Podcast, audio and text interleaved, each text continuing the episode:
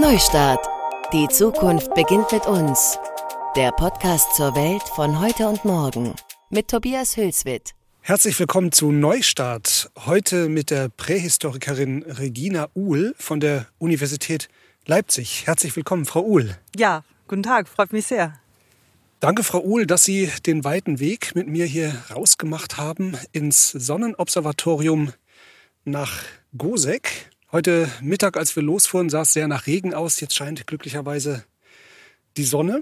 Und hier befinden wir uns jetzt eben in dem besagten Sonnenobservatorium in Gosek. Es ist auch bekannt als Kreisgrabenanlage von Gosek.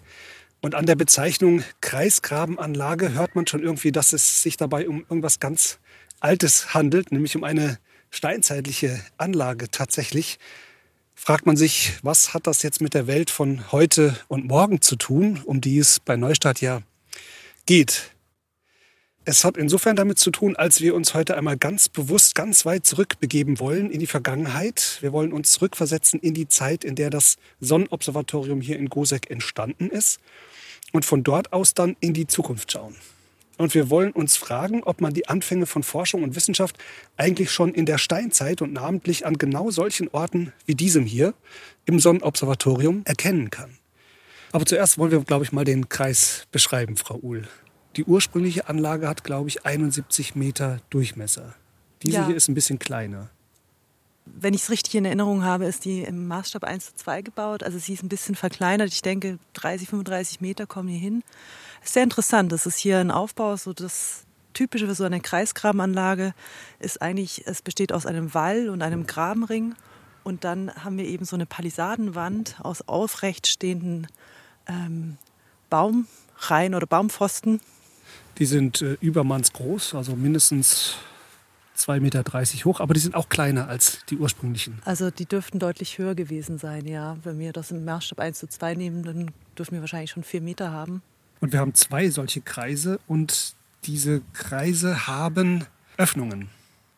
Diese Öffnungen sind nicht zufällig. Wozu sind die da? Genau, wir haben ja drei Durchlässe. Ähm, also das ist ja das Charakteristische für diese Kreisgrabenanlagen, dass wir verschiedene Durchgänge haben, sogenannte Tore, die auch ähm, mit Erdbrücken über diese Graben-Wallanlagen drüber leiten.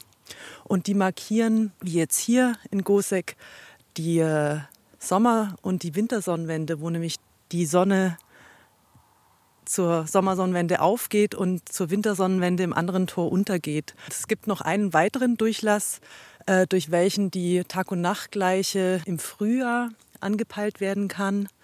Das ist ganz interessant. Diese Kreisgrabenanlagen sind überall, je nach Region, etwas anders gestaltet. Wir kennen zum Beispiel auch in Kühner in Sachsen oder in Eitra. Bei Leipzig gibt es auch solche Anlagen, die dort identifiziert wurden.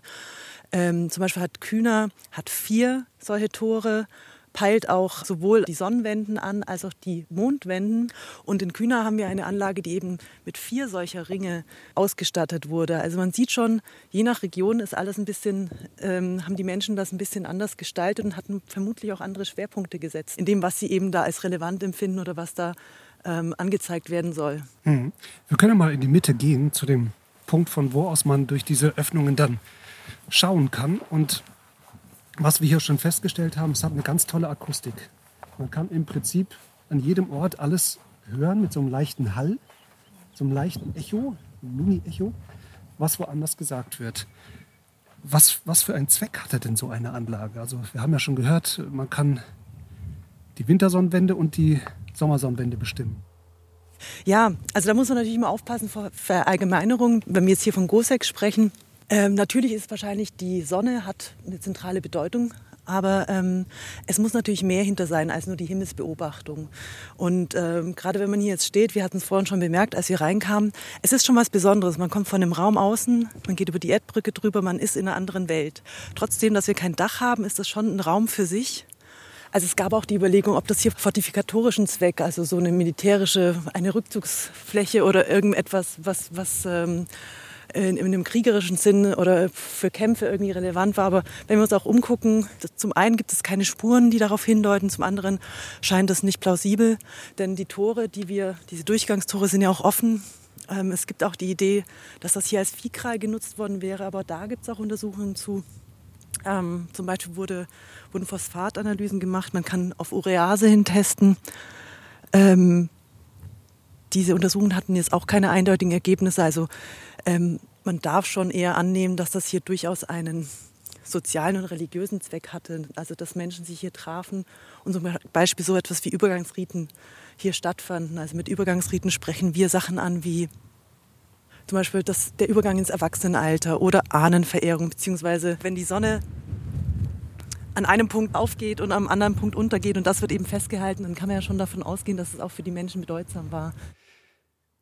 Sie haben jetzt gesagt, diese Anlage hat dann wahrscheinlich kultisch religiöse Funktionen gehabt, aber trotzdem wird hier ja Wissen gespeichert, das man auch ganz praktisch wahrscheinlich nutzen kann. Oder wozu wollten die Leute eigentlich bestimmen, wann diese Zeitpunkte sind? Das ist streitbar. Ne? Also theoretisch würden wir erstmal sagen, ähm, Winter- und Sommersonnenwende äh, wenn wir zum Beispiel heute in, in, den Bauernkalender gucken, hat zum Beispiel die Tag- und Nachtgleiche, der 21. März oder der 20. oder 22. Das kann ja ein bisschen differieren. Durchaus die Bedeutung, es gibt ja auch so Bauernregeln, dass man nach diesem Datum säen soll. Ähm, zugleich zum Beispiel die Sommersonnenwende am 21. Juni. Es gibt das Datum am 24. Juni, wonach man nicht mehr säen sollte. Also das könnte man durchaus plausibel einhängen. Zugleich muss ich ein großes Aber hinterher schicken. Es ist ja so, dass durchaus die Klimaverhältnisse ein bisschen differierten, dass auch die Wetterlagen andere waren. Das heißt, wir hatten zu der Zeit, als diese Anlage errichtet wurden, ja, es waren etwas kältere Winter, heißere Sommer, ein etwas kühlerer und längerer Frühling. Also kann man davon ausgehen, dass diese Zeiten oder diese Zeitpunkte, die da markiert werden sollten, vielleicht nicht direkt in Bezug zu setzen sind mit dem Bauernkalender oder mit irgendwelchen Saatzeiten ähm, sondern vielleicht auch andere, andere Marker gesetzt wurden oder andere Zeitpunkte markiert wurden, die wir heute und die für uns heute eher irrelevant erscheinen würden. Mhm. Das heißt, man hat dann also kultische Zwecke verfolgt und dabei zufällig Wissen generiert. Nein, so darf man es natürlich auch nicht sagen.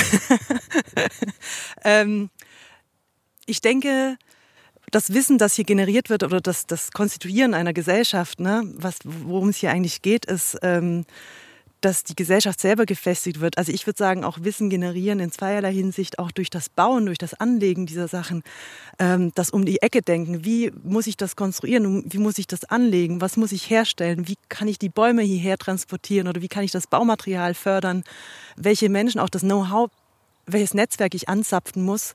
Ich glaube, das sind auch alles ähm, sozial wichtige äh, Eckpunkte, aber auch das religiöse Wissen. Ich glaube, das, das Wissen darum, wie man quasi Natur und Mensch in Einklang bringt oder, oder die Beobachtung der Natur. Und ich glaube, das ist ja auch schon ein früher Anker von Wissenschaft, dieses Beobachten, Erkennen, Wiederholen.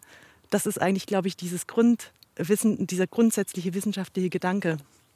Inwieweit, das habe ich mich gefragt, als ich das erste Mal hier stand, hängt denn so eine Anlage mit Sesshaftigkeit zusammen?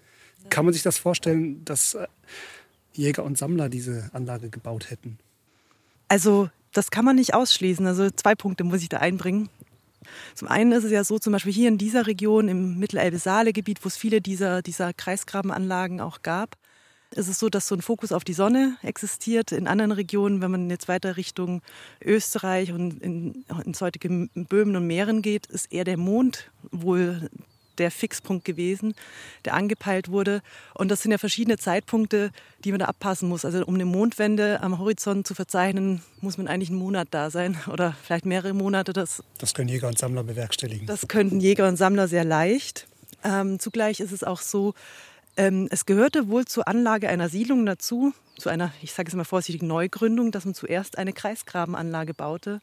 Also das bedeutet ja eigentlich schon, dass die Menschen zumindest irgendwie mit der Region verhaftet gewesen sein müssen und äh, die Beobachtung vorher ja stattgefunden haben muss, zu welchem Zeitpunkt die Sonne eben an welchem Punkt aufgeht. Zugleich muss man sagen, wenn man jetzt ein bisschen weiter ausholt, zum Beispiel und nach Anatolien geht, zu einem der ältesten steinernen Monumente der Welt oder der Menschheitsgeschichte, dann äh, sehen wir, wenn man an den Göbekli Tepe zum Beispiel geht, dann sieht man sehr gut, dass offensichtlich diese Monumentalbauten ja durchaus bewerkstelligbar waren, ohne dass man sesshaft sein muss. Und da kann man dann auch wieder ganz gut einhängen oder sich die Frage stellen, inwiefern das eben wieder gesellschaftlich konstituierend war, inwiefern das ähm, so eine soziale Bindung schuf, dadurch, dass man diese, diese Bauwerke ähm, schafft, muss man ja viele Menschen zusammenbringen, man muss bewerkstelligen, dass man das nötige Bauwissen hat, damit das Ganze nicht wieder in sich zusammenfällt und äh, einfach auch die Kooperationsbereitschaft haben, dass man ähm, solche Dinge entstehen lassen kann. Und damit ist die Sesshaftigkeit nicht das ausschließliche Kriterium für die Konstruktion solcher Anlagen.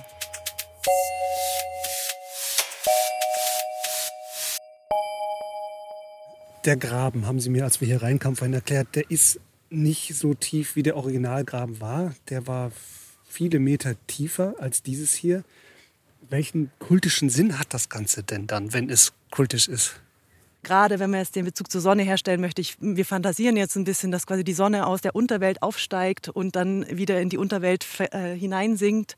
Das gibt es zum Beispiel auch in späteren Darstellungen tatsächlich ganz schöne ähm, Fundstücke, zum Beispiel der Sonnenwagen von Trundholm wo auch diese Mythologie aufgegriffen wird, dass ein, ein Pferd zieht die Sonne über den Horizont und also da gibt es eine Vorderseite, die mit Gold appliziert ist und die Rückseite ist dunkel, dass man sich wirklich vorstellt, dass dieser Sonnenwagen oder die Sonnenbarke über, die, über den Horizont gezogen wird und dann durch die Unterwelt hindurch äh, wieder zurückfährt. Also man hilft der Sonne hier sozusagen. Man steigt runter und, und zieht sie hoch oder schiebt sie hoch. Möglich wäre das, möglich wäre das, ja. Okay, man kann sich hier ganz viele Funktionen vorstellen. Man kann sich auch vorstellen, dass in der Mitte eben, wie gesagt, ein Priester steht. Man kann sich hier auch Versammlungen vorstellen der, der Mitglieder dieses Ortes. Ähm, man kann sich Opfer vorstellen. Wir haben noch gar nicht gesagt, um welche Zeit es sich handelt. Wir sind im sogenannten Mittelneolithikum. Das ist die Zeit, die sich an die Linienbandkeramik, so nennen wir das. Wir orientieren uns ja in der Archäologie oder in der prähistorischen Archäologie vor allem an den keramischen Merkmalen und definieren das immer nach Keramik-Spezifika. Äh, das folgt auf die Linienbandkeramik und wir sind hier in der sogenannten Stichbandkeramik. Das ist die erste Hälfte des fünften Jahrtausends. Wir können die Anlage auf ein Datum so um 4700 eingrenzen. Wenn man sowas baut, ist es ja wahrscheinlich nicht so, dass sich hier zwei Leute hingesetzt haben und sich das mal ausgedacht haben, sondern das gab es vorher schon irgendwo. Das ist Wissen, wie sowas gebaut wird, ist wahrscheinlich weitergegeben worden. Kann man das sich vorstellen wie im Mittelalter, dass wie so Baumeister von Region zu Region gezogen sind? Oder wie hat sich das Wissen transportiert? Ja, das ist ein interessantes Ding, denn wir haben ja auch keine Schriftbelege, ähm, die uns darüber Auskunft geben könnten. Interessant ist übrigens der Hinweis darauf, dass in der vorausgehenden Linienbandkeramik im sogenannten Frühneolithikum bereits Siedlungen existierten, die auch solche runden, wallartigen Einfriedungen hatten. Und es gibt durchaus diese Idee, dass quasi diese Art von Anlagen aus den Siedlungen der Linienbandkeramik heraus entstanden. Also dass es so eine Art von Kontinuität gibt und dass quasi das durchaus einen Bezug zu den Ahnen hat oder einen Rückbezug auch hat. Vermutlich waren sich die Menschen dessen nicht mehr bewusst, dass sie so bauen oder solche Anlagen bauen, die sich auf Zeiten von vor 500 Jahren zurückberufen. Aber das ist durchaus sehr denkbar. Aber um nochmal auf die Baumeister zurückzukommen, man kann sich jetzt nicht so vorstellen, dass wir quasi wandernde Handwerker haben, die von Punkt zu Punkt umherwandern und sagen, braucht ihr eine neue Kreisgrabenanlage. Aber ich denke schon, dass es durchaus in dieser Zeit auch schon Spezialisten gab, die einfach speziell dafür abgestellt waren, die speziell dafür auch zuständig waren, ähm, jetzt eine Ansage zu machen oder jetzt auch zu bestimmen, was, welche Bäume man fällt und wie man die herbeischafft. Aber es gab noch keine feste Gilde oder es war noch nicht so. Also wir gehen davon aus, dass im Mittelneolithikum oder in dieser Zeit ähm, eben die Tätigkeitsfelder noch nicht so derart festgeschrieben waren, dass wir von Handwerk sprechen können oder von spezifischen Baumeistern. Aber ich denke schon, das Talent des Einzelnen wird bemerkt und äh, dass man durchaus vielleicht von Familien sprechen kann oder, oder von einzelnen Bereichen in der Gesellschaft, von einzelnen Menschen, die besonders talentiert darin waren und das dann auch ausgeführt haben. Aber hatte ich das richtig verstanden? Die ahmen sozusagen Siedlungen ihrer Vorfahren nach hier? Hier gibt es ja keine Innenbebauung, gab es wohl damals auch nicht. Aber das ist sozusagen eine, die Blaupause der Siedlung der Vorfahren. Das ist eine Idee, die wir natürlich aus archäologischer Sicht so verstehen. Wir wissen ja nicht, ob die Menschen damals schon dieses Geschichtsbewusstsein hatten oder dieses Verständnis für das taten die Ahnen oder so haben die Ahnen gelebt und wir machen das weiter. Es ist ja so eine ähm, in der Regel, oder man spricht davon, dass sich Logen so, aber es ist nicht klar, ob die Leute damals dieses Bewusstsein auf die Vorvergangenheit auch schon so hatten.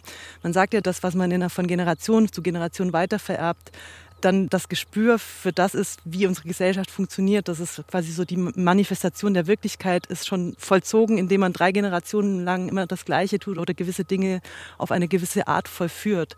Und es ist sehr wohl vorstellbar, dass manche dieser Bauwerke aus der Linienbandkeramik oder manche dieser Siedlungsanlagen vielleicht noch sichtbar waren. Also das kann man sich durchaus vorstellen.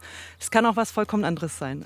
Ne? Da müssen wir mal aufpassen vor einer zu wissenschaftlichen Sicht äh, und der Übertragung unserer Sichtweise auf die Dinge, auf die Vergangenheit, auf die Ahnen.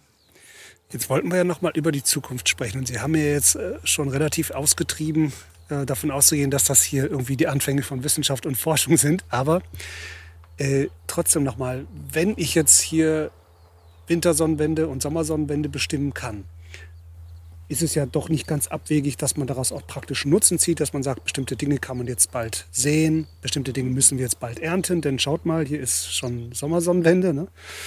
Ähm, da geht es doch dann auch immer, und das hat ja auch wieder mit Sesshaftigkeit und dem Anbau zu tun von Dingen, um, um die Beherrschbarmachung von Zukunft, oder? Ja, auf jeden Fall. Und das war ja auch essentiell wichtig. Also wenn ich es nicht schaffe, meine Früchte rechtzeitig zu bestellen oder die Samen auszubringen, dann habe ich keine Ernte und dann stehe ich vor einem Problem, wenn der Winter kommt. Also ich denke, das war ein ganz, ganz wichtiger Faktor. Ähm, ich möchte es ja auch gar nicht ganz von der Hand weisen. Wir haben, aber es ist ganz schwierig, bei dieser Frage nach der Kalenderfunktion wirklich eine klare Antwort zu bekommen, weil wir einfach nicht verstehen, welche Daten jetzt die relevanten gewesen sein müssten. Ne? Aber ich denke, also die Naturbeobachtung und auch die Erkenntnis dann wieder daraus zu ziehen, ähm, wann wir Handlung, Handlungsbedarf haben, wann wir handeln müssen, ist, ist äh, glaube ich, hier schon sehr verdichtet. Ja könnte man ganz gewagt ähm, auch auf heute schließen und sagen, Wissenschaft und Forschung haben immer noch, immer damit zu tun, Zukunft beherrschbar und vorhersagbar zu machen. Also man kann ja in verschiedene Wissenschaftsbereiche jetzt gehen, gerade in der Medizin geht es ja um, das, um die kurze Lebensdauer eines Menschen, aber es geht ja eigentlich darum, auch eigentlich Unsterblichkeit zu erlangen, eigentlich äh, vorausplanen zu können und, und immer einen Schritt weiter gehen zu können, immer einen Schritt nochmal vorausdenken zu können und sich eine gewisse Sicherheit auch zu geben, ja. Beherrschbarkeit der Zukunft. Der Schritt scheint Ihnen ein bisschen weit, ich sehe es Ihnen an. Ja. Gut, ich will ihn mit aller Vorsicht formuliert haben. Wo wir aber bei Wissensgenerierung sind, nochmal ein kleiner Sprung zu auch anderen Dingen, wo Wissen irgendwie gesammelt worden sein muss. Wir haben auf dem Weg hierher darüber gesprochen, dass man irgendwann mal festgestellt hat, dass ähm, kastrierte Stiere ähm, ruhiger sind und besser handhabbar sind als Arbeitstiere, als nicht kastrierte. Wir haben darüber gesprochen, wie man überhaupt festgestellt hat, dass aus bestimmten Gräsern man äh, Getreide züchten kann was zum Beispiel beim Mais ganz schwer nachzuvollziehen ist, weil der genetische Weg von dem Gras, von dem Mais abstammt, einfach so weit ist, dass einem keine einfache Erklärung einfällt. Wo es bei Ema und Einkorn offenbar einfacher ist, weil die schon relativ so vorkommen in der Natur. Wie zum Teufel haben die Leute solche Sachen herausgefunden? Gab es da eine Art Forschung, Trial and Error oder wie ging das? Ja, das ist tatsächlich etwas, was einen immer wieder aufs Neue bewegt und auch mich fasziniert, weil man immer wieder so Punkte hat, wo man sich denkt, also einerseits ist es in manchen Punkten auch in Anführungszeichen unsinnig, weil man sich denkt, es ist doch viel mehr Aufwand, es ist viel anstrengender, es ist äh, wenig Gewinn oder wenig Nutzen dahinter. Zumindest sehen wir es als wenig Nutzen an. Ähm, zugleich denke ich, ich denke schon, dass es zu einem gewissen Faktor auch viel ja, Try and Error beziehungsweise auch durchaus Zufallsmomente gab, wo man einfach feststellt, hoppla, wenn ich äh, dieses Stückchen Erde, dieses Stückchen Lehm in die, ins Feuer werfe, dann wird das fest, dann wird das so solide, dass man es aufheben kann und dass es die Form behält. Das ist zum Beispiel etwas Interessantes, wenn es jetzt um die Beherrschbarkeit, wenn wir bei diesem Begriff bleiben, des Feuers geht. Das ist, ist etwas, was mich sehr fasziniert.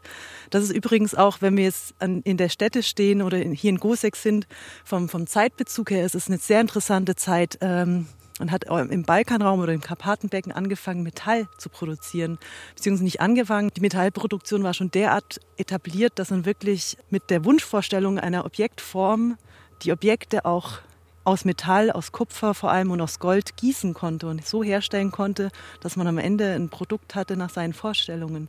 Und äh, da muss man sich fragen, wie kommt es dazu? In den Boden gräbt und Erze rausholt, die dann pulverisiert und um daraus wieder irgendwas, so ein Gesteinsmehl zu haben, das man dann wieder voneinander trennt und daraus produziert man Metall. Das sind, glaube ich, einerseits Zufallsprodukte, zum anderen vielleicht auch einfach, möchte man Dinge, die es schon gibt, nachahmen. Aber da muss es ziemlich viele Zufälle gegeben haben. Ja. Weil ja so viele Innovationen im Laufe der Jahrtausende entstanden sind. Ja, also der Zufall, das wäre ein bisschen unfair. Also ich glaube, das ist genau dieser Punkt, dieses Beobachten, auch ein gewisses Gespür für die Dinge haben und äh, Naturbeobachtung. Ich glaube, das ist vielleicht auch ein Ding, ein Punkt, der uns ein bisschen abhanden gekommen ist in den letzten tausend, Tausenden von Jahren oder vielleicht spezifisch in den letzten 300, 400 Jahren, wo wir mehr zu so einer städtischen Gesellschaft drängen, äh, weil wir einfach der Natur zu enthoben sind. Aber das geht vielleicht ein bisschen zu sehr ins Esoterische jetzt. ja, da muss man natürlich aufpassen. Ne? Ja. Aber es muss ein enormer Wissensdrang doch irgendwo vorhanden gewesen sein. Also jemand, der zum ersten Mal in seiner Region herausfindet, was man mit einer bestimmten Art von Gestein machen kann, welche Metalle man da rauslösen kann, wie man sie da rauslöst, ähm, ob man sie ins Feuer legt, ins Wasser legt, wie man sie schmiedet. Ich meine, da, muss, da müssen Menschen den Drang gehabt haben, sowas herauszufinden. Ich glaube, dem Menschen wohnt immer schon das Forschergehen inne. Das etwas ausprobieren wollen, etwas wissen wollen, mehr verstehen wollen von den Dingen. Das ist etwas, was uns einfach schon verinnerlicht ist, was uns schon mit der Geburt irgendwie angeboren ist, dass wir immer wieder neue Dinge ausprobieren wollen, ja. Und wir haben ja so eine Vorstellung von, von Steinzeit. Eigentlich haben wir die meisten von uns gar keine genaue Vorstellung von Steinzeit, aber man hat doch immer äh, schnell so ein dumpfes Bild von Leuten, die um ein Feuer herum hocken. Ich glaube jetzt auch schon in der Beschäftigung mit hier und in den Vorgesprächen mit Ihnen hat sich mein Bild komplett gewandelt. Ist, inwiefern würde man hier schon von Intellektualität sprechen? War das eine intellektuell lebendige Epoche? Also ich würde spontan ja sagen. Der Mensch war von der Vernunftbegabung äh, vor 6.000, 7.000 Jahren ähnlich veranlagt wie wir. Also insofern würde ich durchaus ihm die gleiche Kognitionsfähigkeit auch zuschreiben.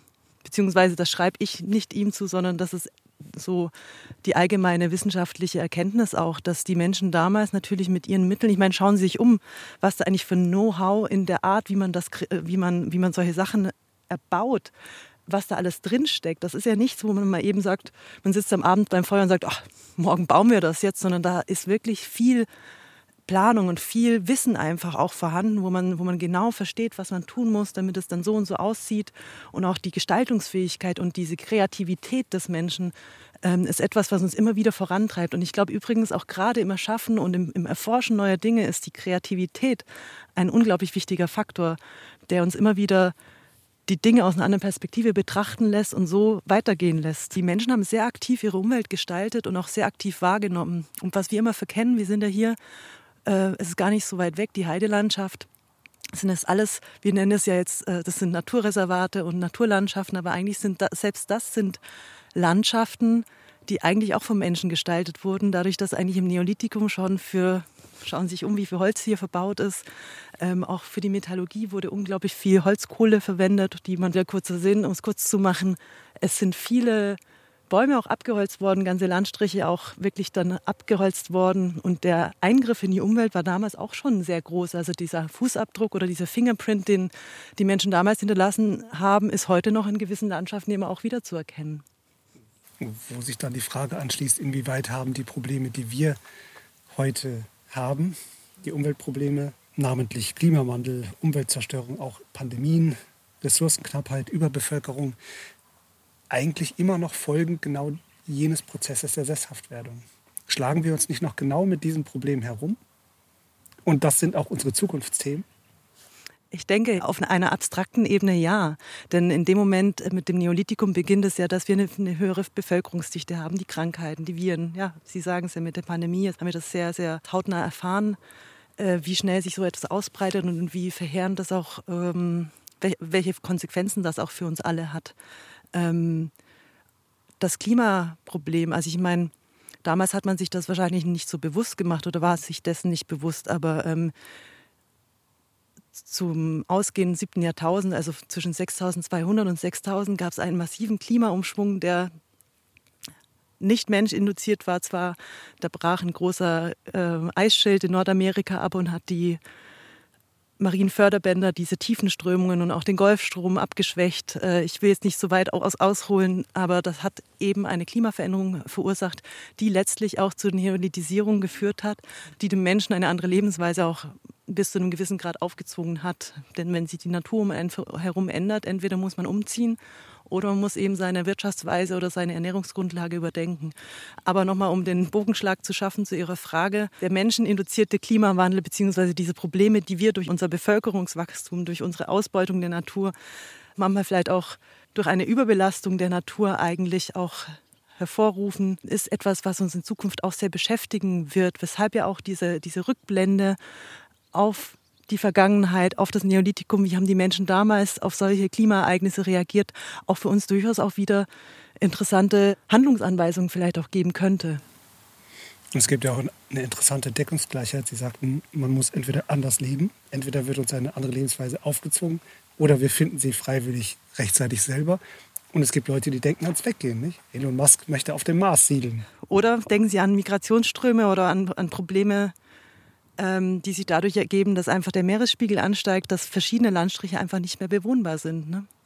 Und da ist ja auch wieder Forschung ganz wichtig, wenn man auf dem Mars leben möchte geht man immer voran und will neue, muss neue Erkenntnisse haben, wie schaffe ich es dort wieder Getreide anzubauen oder müssen wir uns von was ganz anderem ernähren. Und ich denke, das ist eine große Wende in der Zeit. Ob wir jetzt auf dem Mars leben, ist eine andere Frage. Aber ich denke gerade die Sache, wie ernähren wir uns, wie schaffen wir uns, unsere Weltbevölkerung zu ernähren, ich denke, das ist ein großer Umbruch, vor dem wir jetzt stehen, dass wir wahrscheinlich nicht mehr diese, diese reichhaltige Getreideernährung haben werden, weil es einfach zu viel Fläche verbraucht für wenig Energie eigentlich. Ne? Und all diese Fragen sind dann eben doch aufs engste verknüpft mit dieser Entwicklung, die vor 10.000 Jahren begonnen hat. Vielen Dank, Frau Uhl, für diesen Spaziergang. Ich danke Ihnen, das war Durch die schön. Steinzeit. Herzlichen Dank. Dankeschön. Sie hörten Neustart. Die Zukunft beginnt mit uns. Der Podcast zur Welt von heute und morgen. Dieser Podcast wird gefördert von der Kampagne So geht Sächsisch des Freistaates Sachsen. Mein Name ist Tobias Hülswit. Ich bedanke mich fürs Zuhören, sage Tschüss und wir hören uns in der Zukunft.